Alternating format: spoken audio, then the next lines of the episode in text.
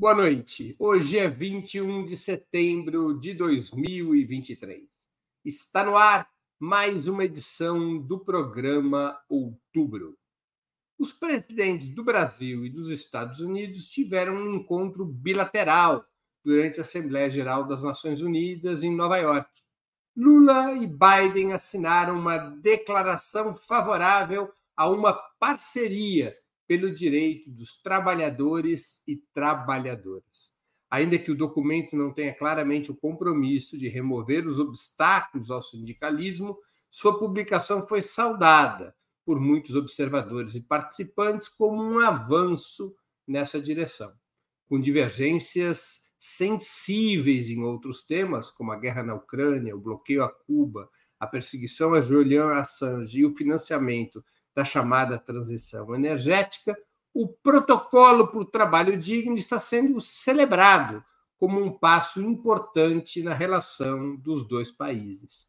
Para analisarmos esse tema, hoje teremos a participação de Rose Martins, formada em Relações Internacionais pela Universidade Federal Rural do Rio de Janeiro, mestre e doutoranda em Economia. Amanda Harumi, doutoranda do Programa de Pós-Graduação e Integração da América Latina, o PROLAN, da Universidade de São Paulo, secretária executiva da OCLAI, Organização Continental Latino-Americana e Caribenha dos Estudantes, e integrante do programa Roda Mundo, no canal de Ópera Mundi. E Jones Manuel, historiador graduado pela Universidade Federal de Pernambuco, educador popular e comunicador digital. Em nome de Ópera Mundi, eu cumprimento os três convidados. E vamos direto à primeira pergunta. Os discursos de Lula e Biden na Assembleia Geral das Nações Unidas foram contrapostos, confluentes ou paralelos? Com a palavra, Rose Martins. Boa noite, Breno. Boa noite, Jones, Amanda. Boa noite ao público do Ópera. O Breno travou um pouquinho aqui para mim. Não sei se é a minha internet ou se foi aí.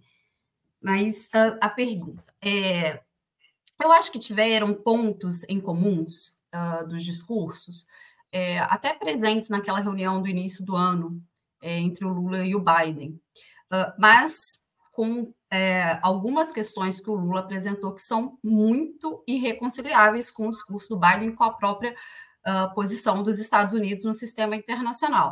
Uh, eles tocaram uh, num ponto comum, que é a questão ambiental, né? Essa tem sido uma grande bandeira da política externa do governo Lula III. Uh, mas eu vejo que o Lula acabou colocando é, várias questões em relação aos Estados Unidos de uma forma que a gente pode dizer que foram discursos contrapostos. É, a questão de uma crítica direta aos membros das guerras que eles travam, né, é, falando até de um, uma perda de credibilidade do Conselho de Segurança, é, a questão uh, do discurso é, de guerra, né? A gente vê a posição do, do, não só a posição dos Estados Unidos, o que o Biden fala também no seu discurso de continuar ajudando a Ucrânia. Né, ele cita isso, ele fala que os Estados Unidos vão continuar ajudando a Ucrânia, coloca a questão da guerra como uma questão uh, não de caminho para a paz, mas de defesa da integridade territorial da Ucrânia. É, o Lula fala das sanções unilaterais, critica de forma veemente as sanções unilaterais, é, e aí está falando uh, diretamente para os Estados Unidos e para a gente trazer é, algo mais recente as sanções impostas à Rússia, mas também a outros países, como Venezuela, é, o Irã, cita o embargo a Cuba também de forma direta, né? É, e a presença de Cuba na lista de países patrocinadores do terrorismo, deixa claro que o Brasil uh, não aceita. É, é, nossa, me fugiu uma última. Ah, a questão do Julian Assange, que também uh, diretamente é, fala, falou de forma direta, que também é uma crítica aos Estados Unidos.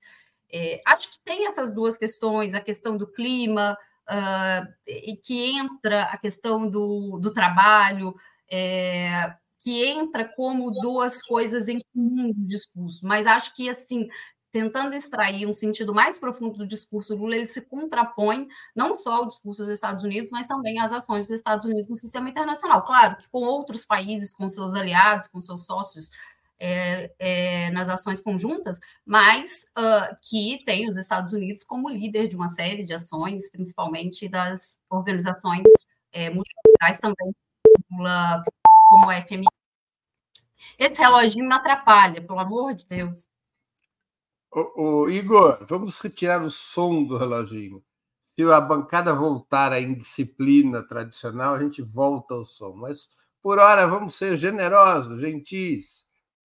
Com a palavra, Amanda Harumi. Bom, se a gente for analisar o discurso em si, né, essa relação que eles é, construíram sobre o tema do trabalho e do sindicalismo, eu acho que pode dizer que são discursos confluentes, porque eles estão ali defendendo a classe dos trabalhadores e essa defesa política do sindicalismo. O Lula fala uma frase muito forte, declarando que é, o sindicalismo fortalecido é o fortalecimento da democracia. Mas se a gente for analisar a trajetória da política externa construída pelo Lula nos últimos meses, todo o discurso dele histórico na Assembleia Geral da ONU não tem como ser não ser um discurso contraditório aos Estados Unidos. E eu queria destacar também essa questão é, dos empregos de plataformas digitais. É, é, é, extremamente distante a gente falar sobre as condições de trabalho é, do centro do capital e da periferia até mesmo porque não somos nós que temos acesso a essas plataformas, não produzimos tecnologias, não produzimos essa inteligência artificial é, para trabalhadores, ou seja, estamos no campo de consumir é, esses produtos e de uma superexploração do trabalhador da América Latina, da periferia. Então, quando a gente está falando é, do trabalhador de entrega de aplicativos aqui no Brasil, com certeza ele ainda vai ser mais explorado do que o, o trabalhador dos Estados Unidos. Vale a gente lembrar que o, o Biden tem uma crise, sim, é, dentro da questão dos trabalhadores. Acho que ele deu uma grande forçada ali quando ele disse que ele é o presidente mais amigo dos trabalhadores, né, que tem maior relação com os sindicatos.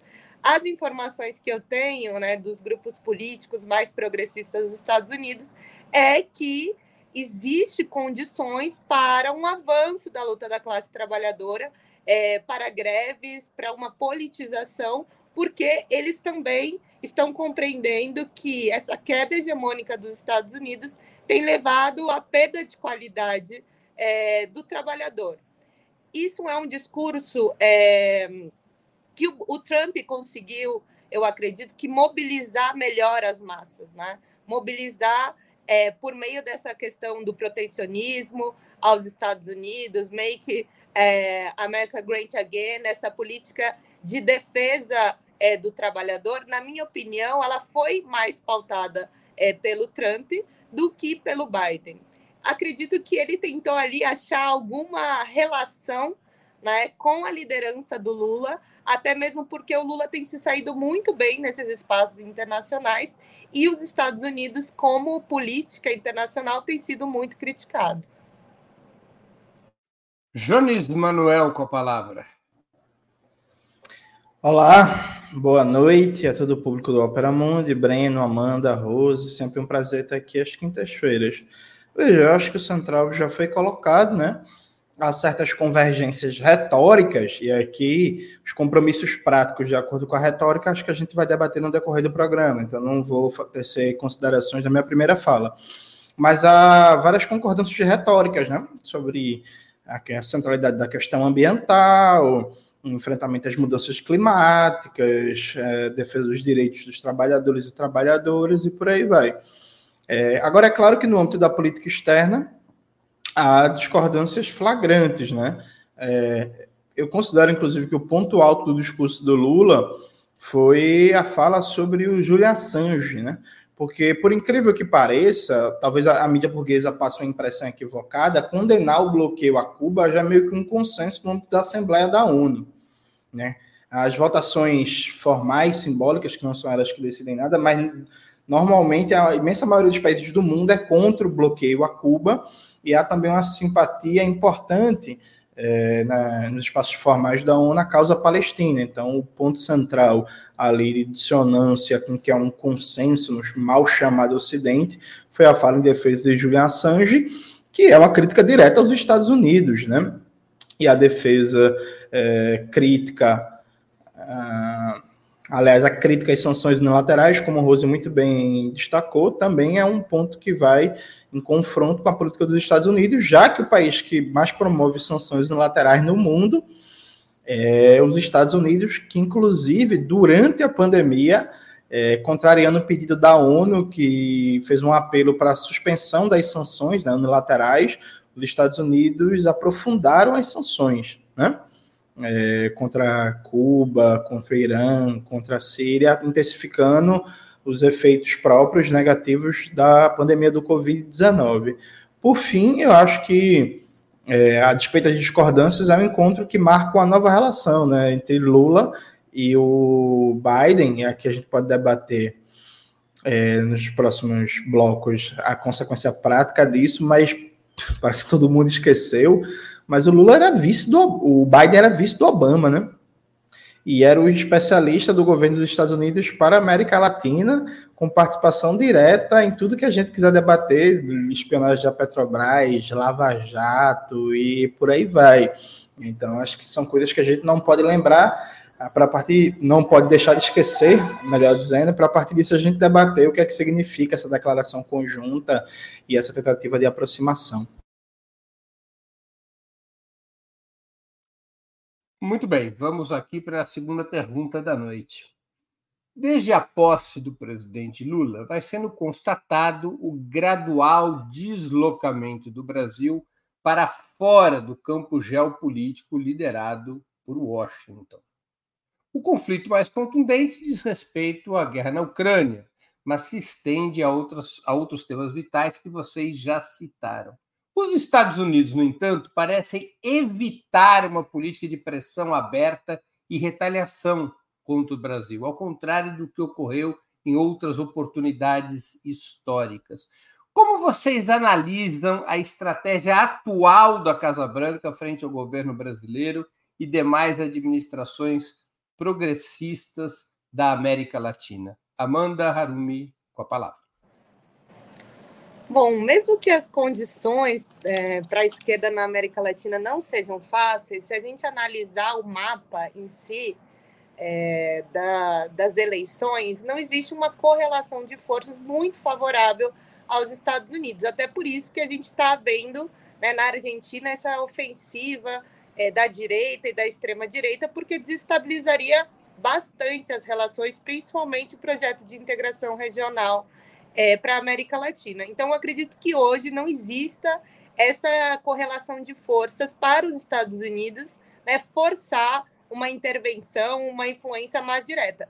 Não que esse cenário não seja construído né, e, e possa variar, porque a gente teve né, a Lava Jato, o golpe, e destacar também que a gente teve uma tentativa de invasão territorial, de avanço dos Estados Unidos na Venezuela. Para mim, esse é um momento muito importante. É, é ali onde mostra é, que a América Latina não se tornou a Ucrânia, né? que a Venezuela não se tornou um lugar de disputa bélica. Porém, as influências políticas são constantes. Tem uma grande contradição é, que é que o governo Bolsonaro, para o Biden, ele representa a linha política do Trump. Então, quando a gente teve a eleição do Lula, né, e também a, a tentativa de golpe na invasão do Congresso, os Estados Unidos, governado pelo Biden, manteve uma linha de defesa à democracia brasileira, de defesa às urnas, e isso, com certeza, foi muito importante é, para a nossa política interna. Vale lembrar que no golpe da Bolívia, que foi parecido, é a OEA que interviu e a OEA que mobilizou e fortaleceu para que o golpe tivesse sucesso. Então, essa, querendo ou não, contradição entre Trump e Biden, sabendo nós que republicanos e democratas têm uma mesma política de Estado, mas com métodos e alianças é, com elites diferentes, ela foi favorável para a gente nessa relação né, de manter a nossa democracia, de reconhecer a eleição. Então, acho que hoje os Estados Unidos enxergam o Lula como um, um, líder, um ator a não entrar em conflito e construir alguma proximidade. E aí eu quero destacar a influência e capacidade de liderança do Lula em si, do nome dele, né? Então, se a gente for ver as últimas agendas diplomáticas, ele senta, né, de Dias Canel, é, grandes líderes é, da esquerda até o Zelensky, que acho que a gente pode comentar um pouquinho, e também tem uma conversa, né? Horizontal é, com o Biden, não entrando em temas tão polêmicos, porque para mim o tema mais divergente do Lula com o Biden é o questionamento do dólar como padrão é, comercial. Jones Manuel com a palavra. Veja, falando especificamente do Brasil, o governo dos Estados Unidos não tem razões para, nesse momento, ativar uma estratégia de ofensiva direta. O Ministério da Fazenda se comporta como um departamento de ultramar do FMI. Toda agenda de política econômica tocada no Brasil é do interesse do imperialismo. A gente viu faz um mês o ministro da Fazenda se orgulhando nas redes sociais, na internet, em entrevistas, que recebeu elogio das agências de risco dos Estados Unidos e do FMI. Quando agora na viagem, o ministro publicou um artigo no Financial Times é, destacando está rolando uma agenda de reformas e produtividade no Brasil. Essa agenda de reforma é uma agenda de reformas liberais.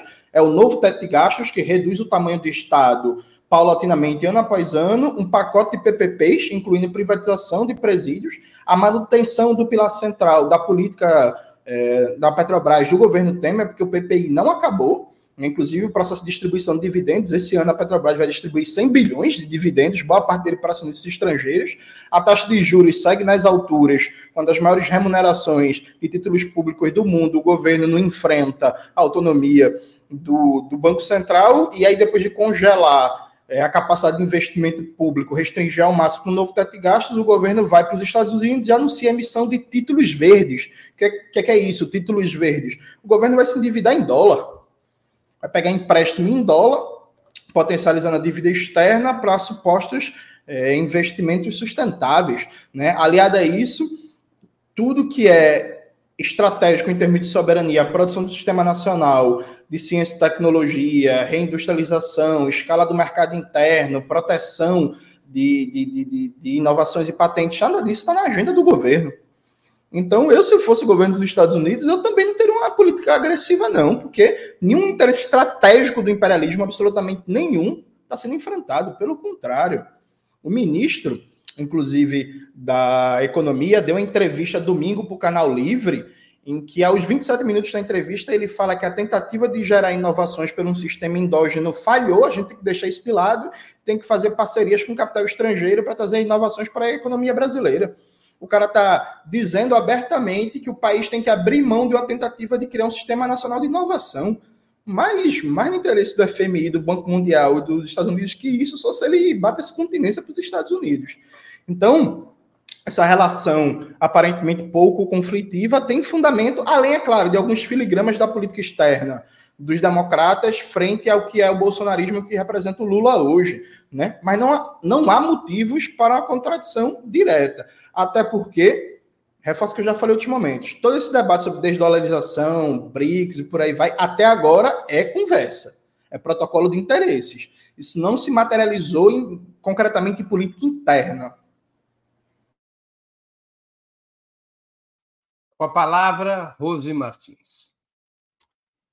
Olha, essa questão dos Estados Unidos, né, é, estarem procurando uma aproximação com o Brasil, né, manter relações amistosas, é, como dizem os jovens hoje, tem várias camadas, eu acho. Eu acho que, em primeiro lugar, é a questão da encalacrada geopolítica que os Estados Unidos se encontram nesse momento, é, e com um certo dilema, né, entre recuar e sair, de certo ponto, um pouco é, desmoralizado, ou aumentar as tensões no sistema internacional.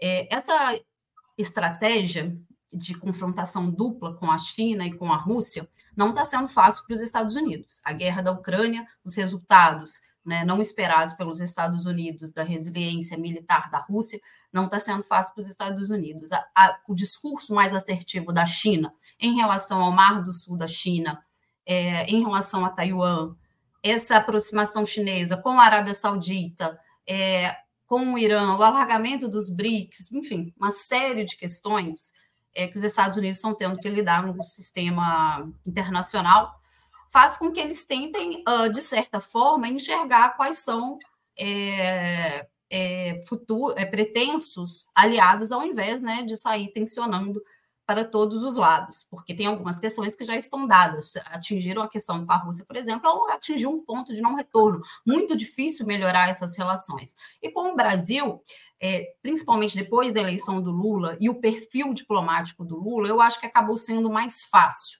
Né? Tem essa questão desses dois pontos que a gente trouxe aqui na primeira, na primeira pergunta, da, do, do, discurso da democracia, do discurso da questão ambiental, e também que eu acho que a gente vai poder falar sobre isso, dessa questão trabalhista, sindicalista, é, acaba criando é, um ambiente de maior diálogo ou de uma.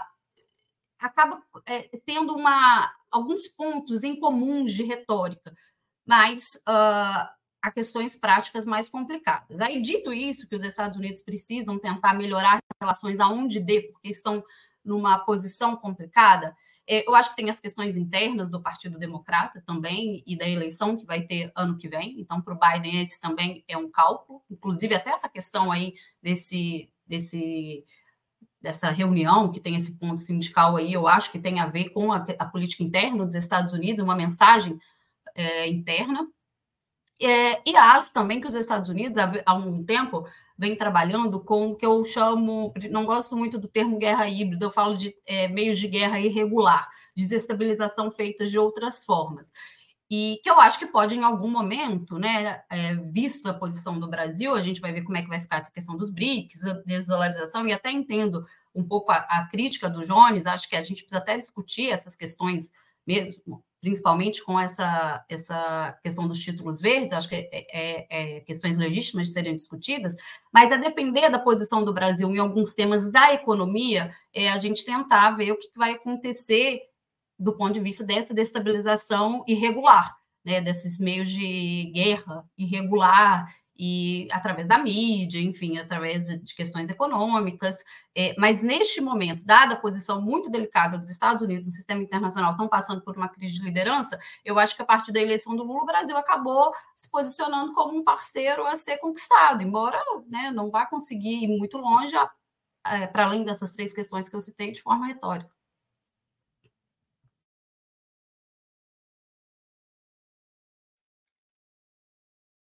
Tô do encontro do Lula com Zelensky, eu vi nas redes sociais, até foi no, no Twitter da Rose, uma charge que diz tudo. Vou pedir para a produção subir, porque ela é muito divertida. A cara do Lula quando cumprimenta o Zelensky, comparado com a cara do Lula quando saudou o Dias Canel em Cuba na reunião do G77. Né? Aqui está uma, uma, boa, uma boa imagem comparativa sobre o tema. Bora lá para mais uma, uma questão. Muitos analistas chegaram e continuam a classificar o governo Biden, além dele próprio reivindicar essa condição, como foi lembrado pela Amanda, é, como mais favorável ao sindicalismo e à classe trabalhadora norte-americana desde Franklin Roosevelt, que governou o país de 1933 a 1945. Essa é uma opinião que se dissemina até em círculos de esquerda, incluindo aqui no Brasil. Qual é a opinião de vocês sobre este diagnóstico, desse autodiagnóstico de Joe Biden? Com a palavra, Jones Manuel. Então, eu acho que a gente tem que fazer um exercício muito bom de lembrar é, e a internet facilita isso. Acho que quando o Biden assumiu e anunciou o plano Biden, o Breno Altman vai lembrar que várias pessoas falaram que era o fim do neoliberalismo, né? Era o fim do neoliberalismo, que agora o neoliberalismo estava acabado. A Fundação Perseu Obama, lá, a Fundação Eita, Perseu Abramo, do PT, soltou uma nota emocionada, dizendo que agora vai ao fim do neoliberalismo e por aí vai. E aí, veja, o governo Biden é um governo que assume uma retórica pró-trabalhadores, assume uma retórica pró-direitos sociais, que tem até uma intensidadezinha maior que o governo Obama, mas que não destoa muito do que era a retórica do próprio Obama. O Partido Democrata, é, depois do Bush, assumiu cada vez mais é, uma tentativa de capturar as insatisfações de esquerda que foram surgindo, né? O, o, autor, inclusive, da música de abertura do programa Outubro, o Érico Bonfim, ele escreveu um texto para a revista Ópera. Ele não mostra... é o autor, ele é autor do arranjo. Isso, isso. Então, você entendeu. Ele escreveu até um texto para a revista Ópera, mostrando que. A, a, o, o, como é o nome do. Bernie Sanders ia ganhar as primárias e teve uma manobra ali do Partido Democrata que depois foi parar na Suprema Corte para ele não ser o candidato. E a Suprema Corte considerou que era válido burlar o método eleitoral porque as primárias são feitas por uma organização privada, então a justiça estatal não tem nada que dizer sobre isso. Então, uma insatisfação latente, né? Há uma incapacidade do sistema bipartidário de capturar, como já capturou em outros momentos, é, essa contestação social. E aí, os democratas, uma ala deles, inclusive para forçar a competição interna com outras alas do partido que se propõem a ser mais esquerda, se são ou não, aí já é outro outro debate, né? Eu particularmente tenho zero simpatia por Bernie Sanders, por Ocasio Cortez e companhia limitada, né?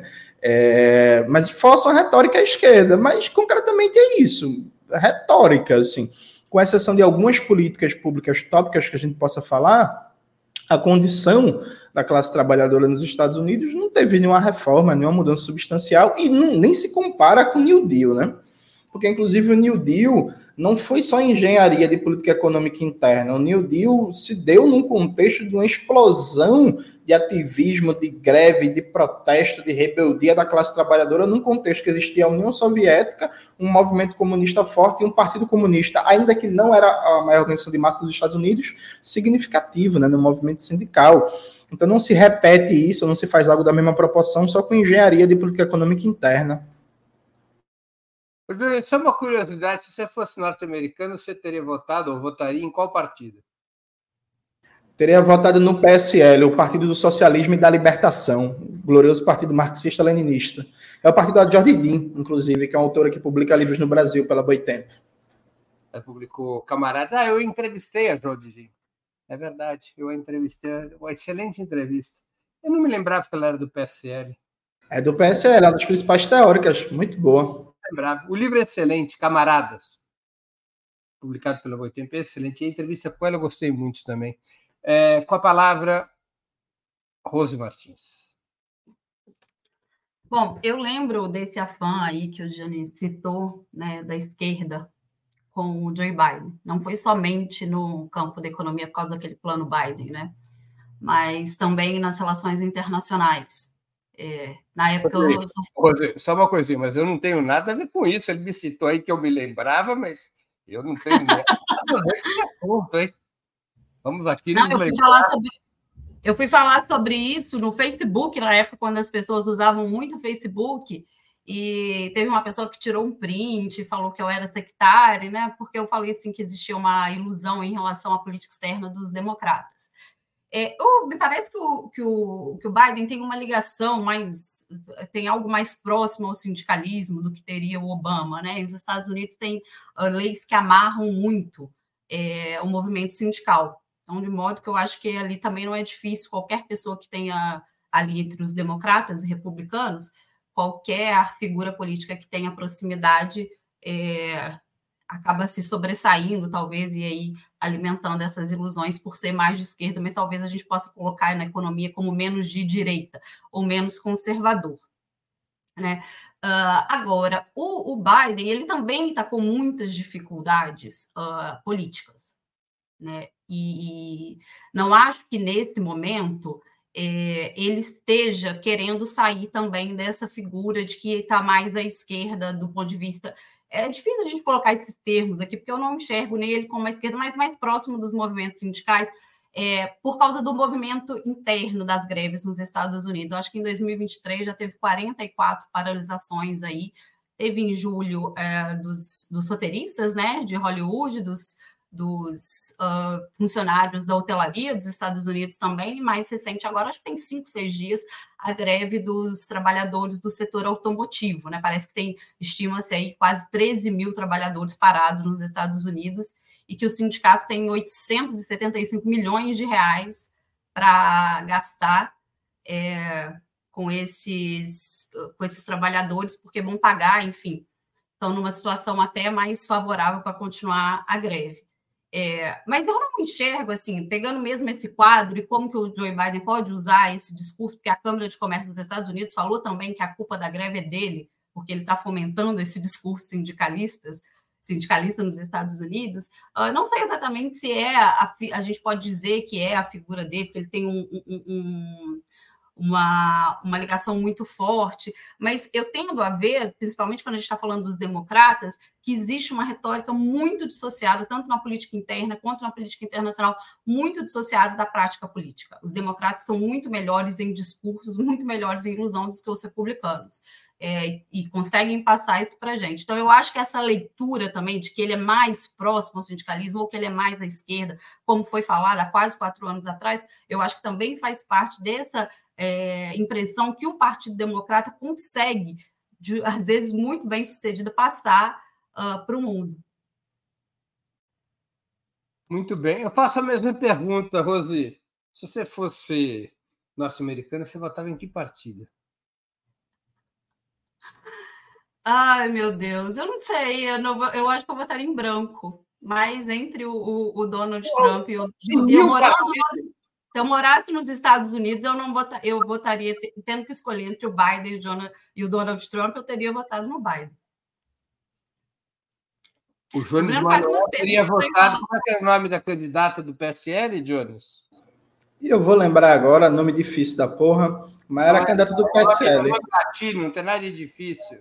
Não, era, eu não, não, lembro não, mas era candidata do PSL, era Glória, La, La, Glória Larives, alguma coisa assim. Glória Lariva. Glória Larissa. Isso, perfeito. Eu nela, nem Biden, nem Trump. Glória Larissa. No primeiro turno, no segundo turno, eu votei no Lula com Haddad, com Castro e tudo, porra.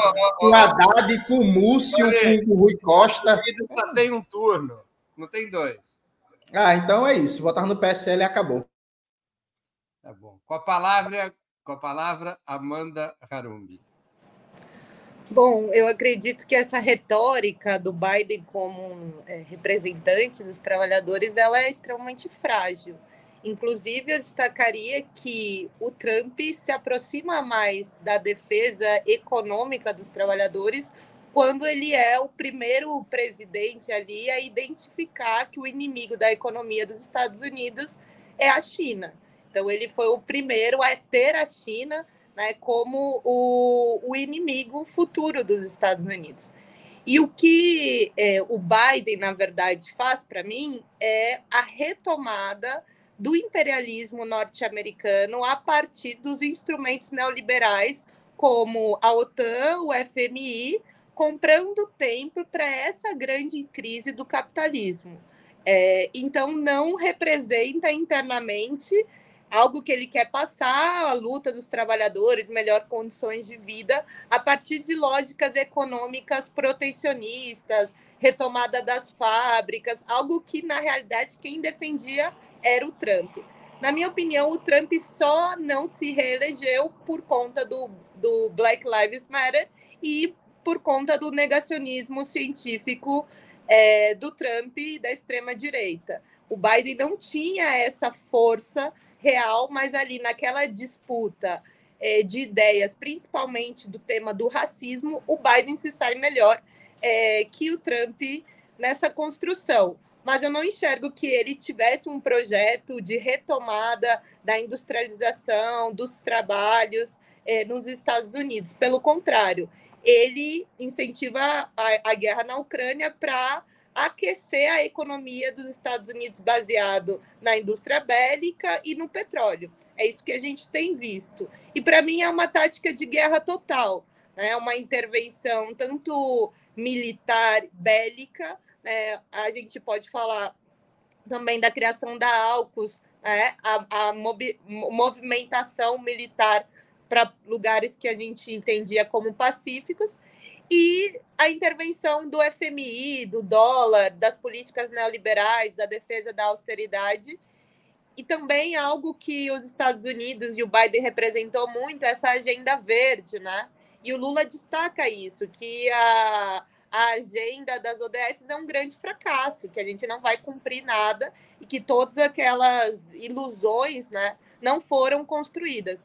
Então, assim, para mim, o Biden não representa esse discurso do trabalhador, não representa uma saída para o protecionismo e desenvolvimento econômico dos Estados Unidos. Pelo contrário, ele reforça seus in instrumentos neoliberais e imperialistas no mundo para manter a hegemonia dos Estados Unidos.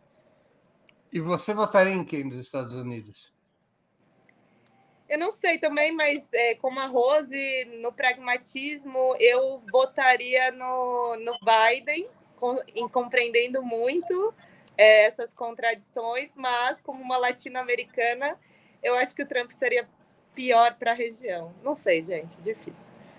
A candidata do PSL, confirmando, foi Glória Larriva. Ela teve 85.623 votos nacionalmente, o que corresponde a 0,05% do total. O candidato a vice-presidente dela foi Leonard Peltier. Leonard Peltier é uma liderança indígena que está presa nos Estados Unidos há décadas, condenado à prisão perpétua. Nos Estados Unidos, o fato de você estar preso não te impede de ser candidato. Aliás, não impede nem de ser presidente.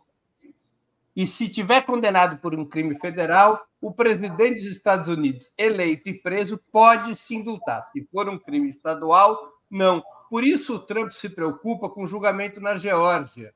De todas as acusações contra o Trump, a única acusação estadual é na Geórgia. Se ele for preso por um crime estadual, ele pode ser eleito presidente, ele vira presidente dos Estados Unidos, mas ele vai ficar preso, porque ele não vai poder se indultar porque o crime é estadual. Mas para é, lembrar aqui o nome da candidata do Jones Manuel, Glória Larriva, vice-presidente Leonardo Peltier. Glória Larriva teve 85 mil votos, 0,05% nacionalmente.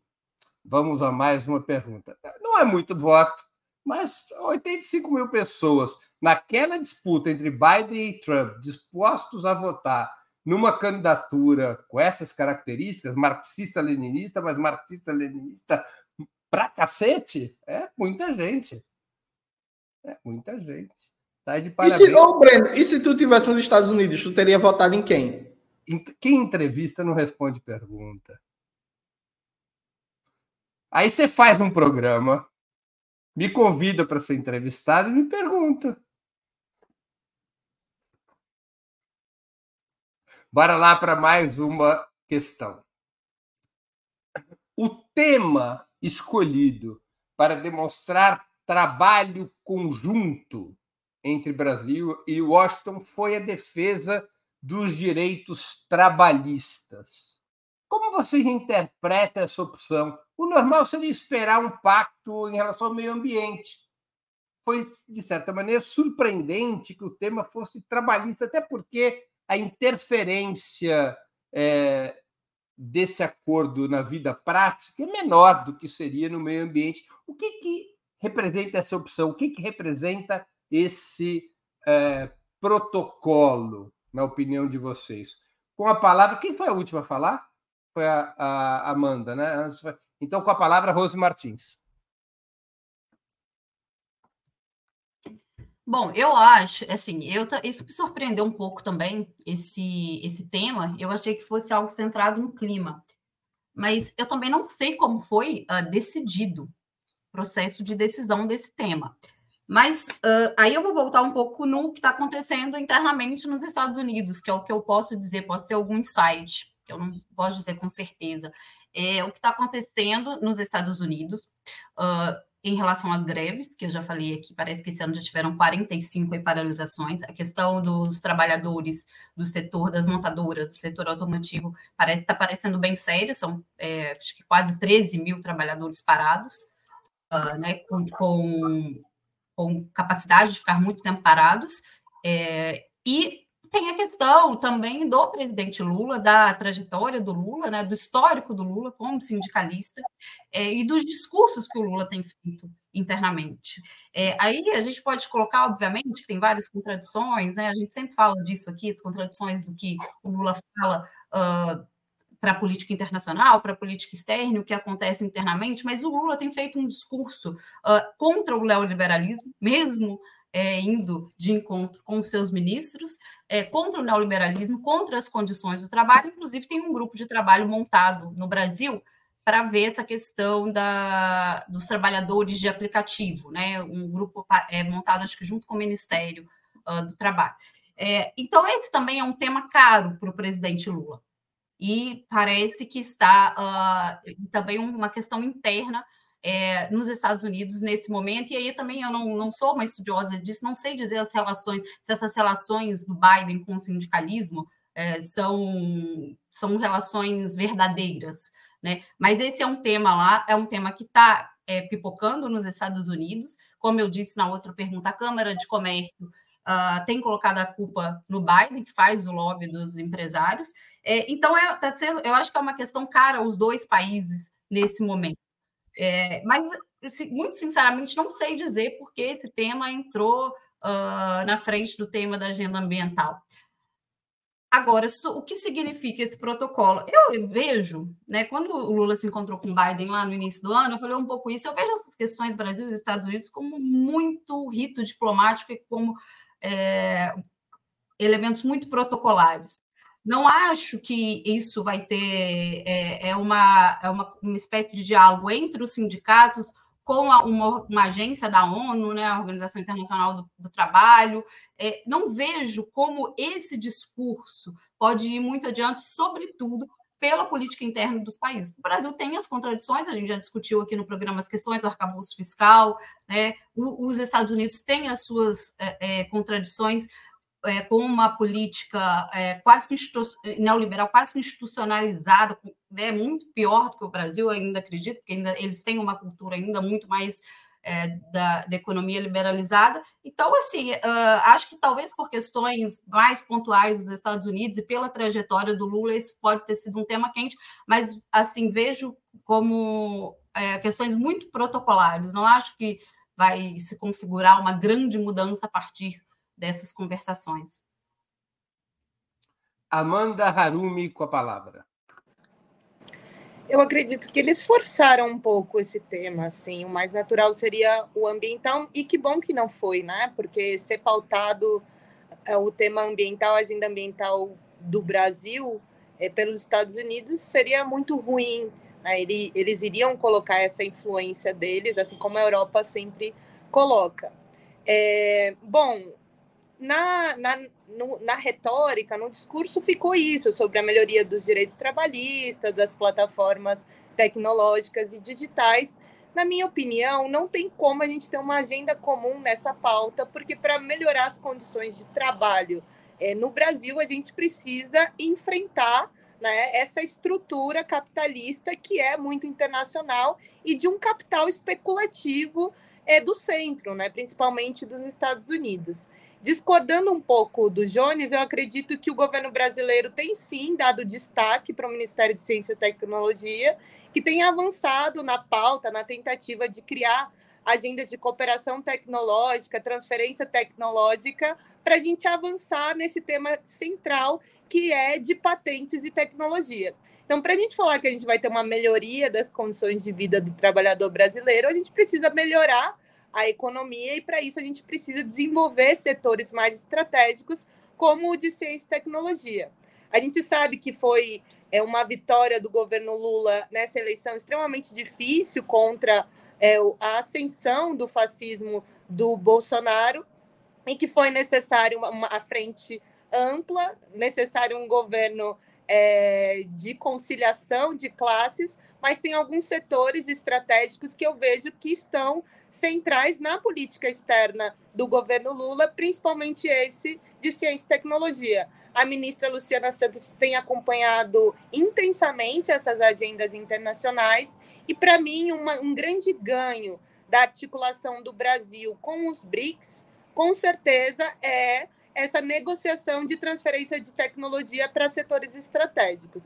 Então, eu vejo que a agenda de melhoria é, das condições de vida da classe trabalhadora tem muito mais a ver com as novas relações do mundo multipolar né, e, e da ascensão dos BRICS, nessa disponibilidade de cooperação tecnológica é, da China e da Rússia também, do que com a relação com os Estados Unidos. Para mim, essa relação de melhoria das condições dos trabalhadores é contraditória a um alinhamento aos Estados Unidos. E eu acredito que o Brasil foi ali cumprir é um papel diplomático do que a gente chama de não alinhamento automático, talvez um alinhamento pragmático, mas hoje o Brasil se posiciona mais em relação à ascensão é, desse mundo multipolar e dos novos blocos como os BRICS.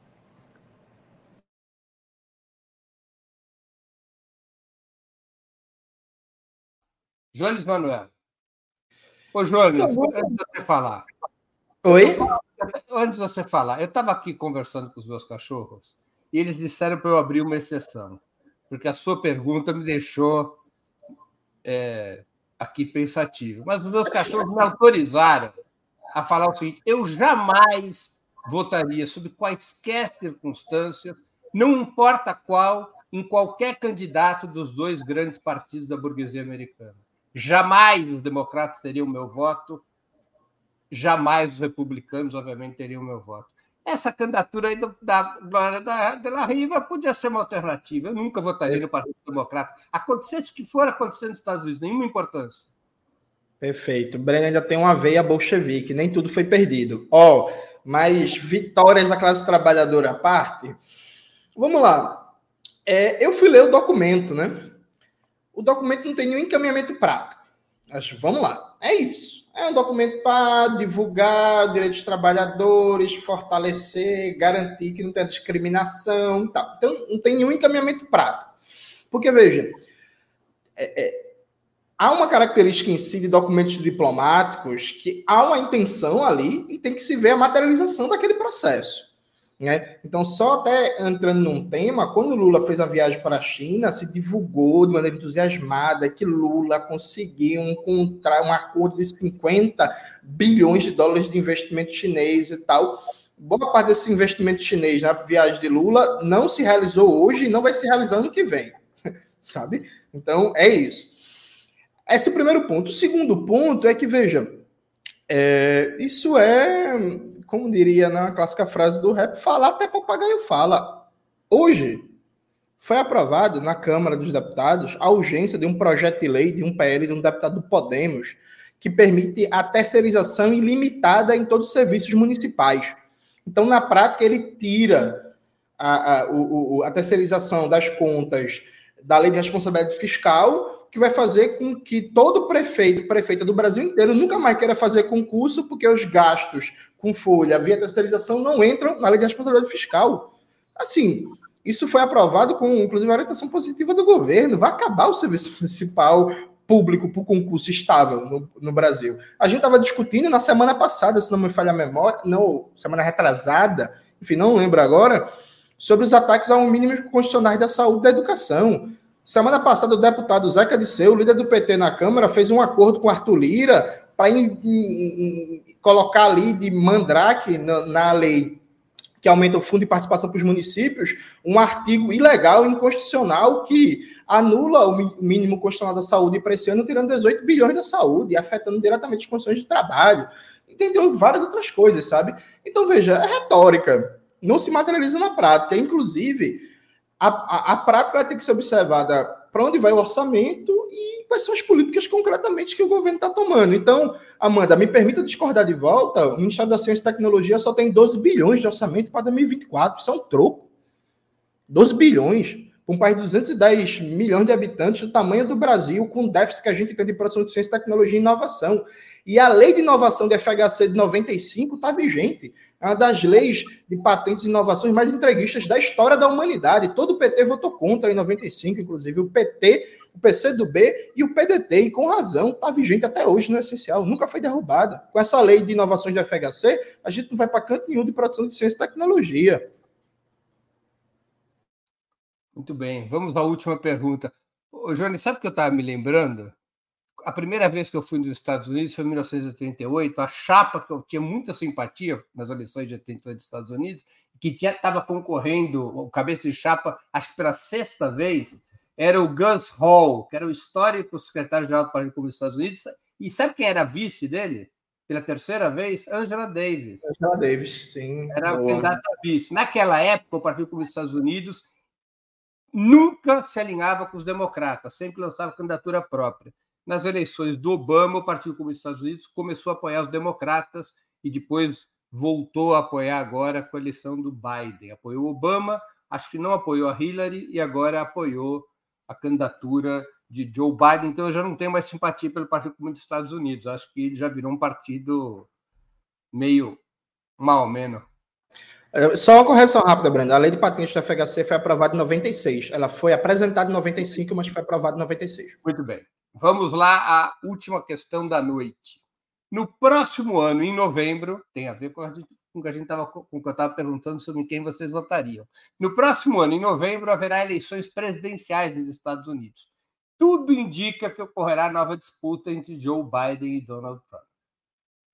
Como vocês analisam que o resultado dessa corrida presidencial poderia afetar o Brasil e o resto da América Latina? As forças de esquerda da região deveriam se movimentar para melhorar as possibilidades eleitorais do atual chefe da Casa Branca? Com a palavra, Amanda Harumi. Bom, que me desculpem os trabalhadores dos Estados Unidos, mas eu torceria para o pior ganhar e para a queda hegemônica dos Estados Unidos ser mais rápida.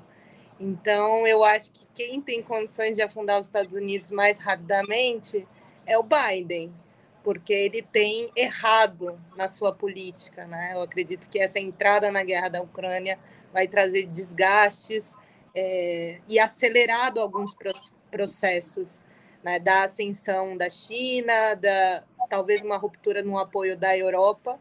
Então, acho que o Biden tem governado mal e tem colocado os Estados Unidos em uma péssima posição nessa transição é, do mundo. O Trump, a vitória dele, querendo ou não, fortaleceria essa extrema-direita internacional que a gente sabe que tem raízes muito perigosas na América Latina e que nós vencemos né, uma batalha e não vencemos a guerra. Agora a gente tem esse deslocamento para a disputa da extrema-direita na Argentina.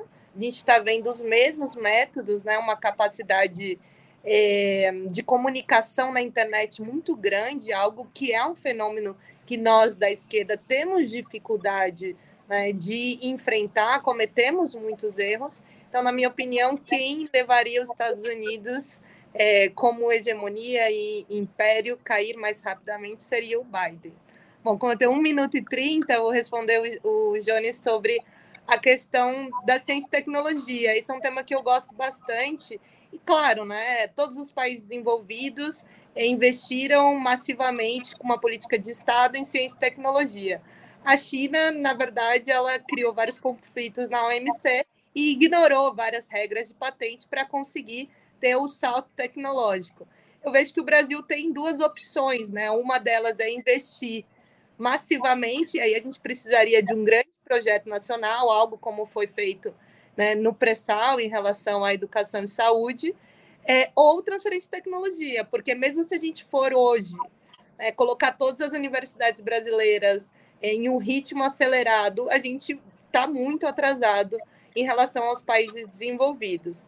A gente tem debatido também o modelo de ciência, né? O, a ciência brasileira ela é feita 90% na universidade. Eu fui para Cuba e me surpreendi muito, porque Cuba é, fez a, a, as vacinas é com uma metodologia científica muito diferente da nossa. A metodologia brasileira é muito para publicação de artigo, participação em congressos, e a de Cuba é a ciência da emergência, então é patente, patente, patente.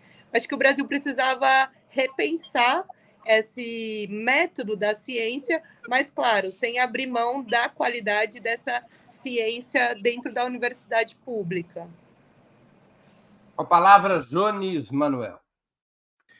Veja, eu acho que a gente tem que torcer para aquele país entrar numa guerra civil o mais rápido possível, o bicho pegar lá. Não sei se vocês já assistiram a franquia Uma Noite de Crimes, sabe? Um buruçu, uma noite de crime, porque quanto mais bagunçado eles estiverem, melhor. Assim, mas falando sério, é, sinceramente, do ponto de vista estratégico para o mundo, não faz diferença, porque o nível de profissionalização da burocracia imperialista dos Estados Unidos é tal que você tem mudanças, claro, de orientações de, de, de, de como vai se apresentar no mundo. Então, por exemplo, o Trump tinha uma política de escantear a OTAN né, dos Estados Unidos, o Biden não. Mas do ponto de vista estratégico, por exemplo, todas as bases militares dos Estados Unidos vão continuar funcionando, ganhe quem ganhar. O orçamento de defesa dos Estados Unidos vai continuar crescendo, ganhe quem ganhar.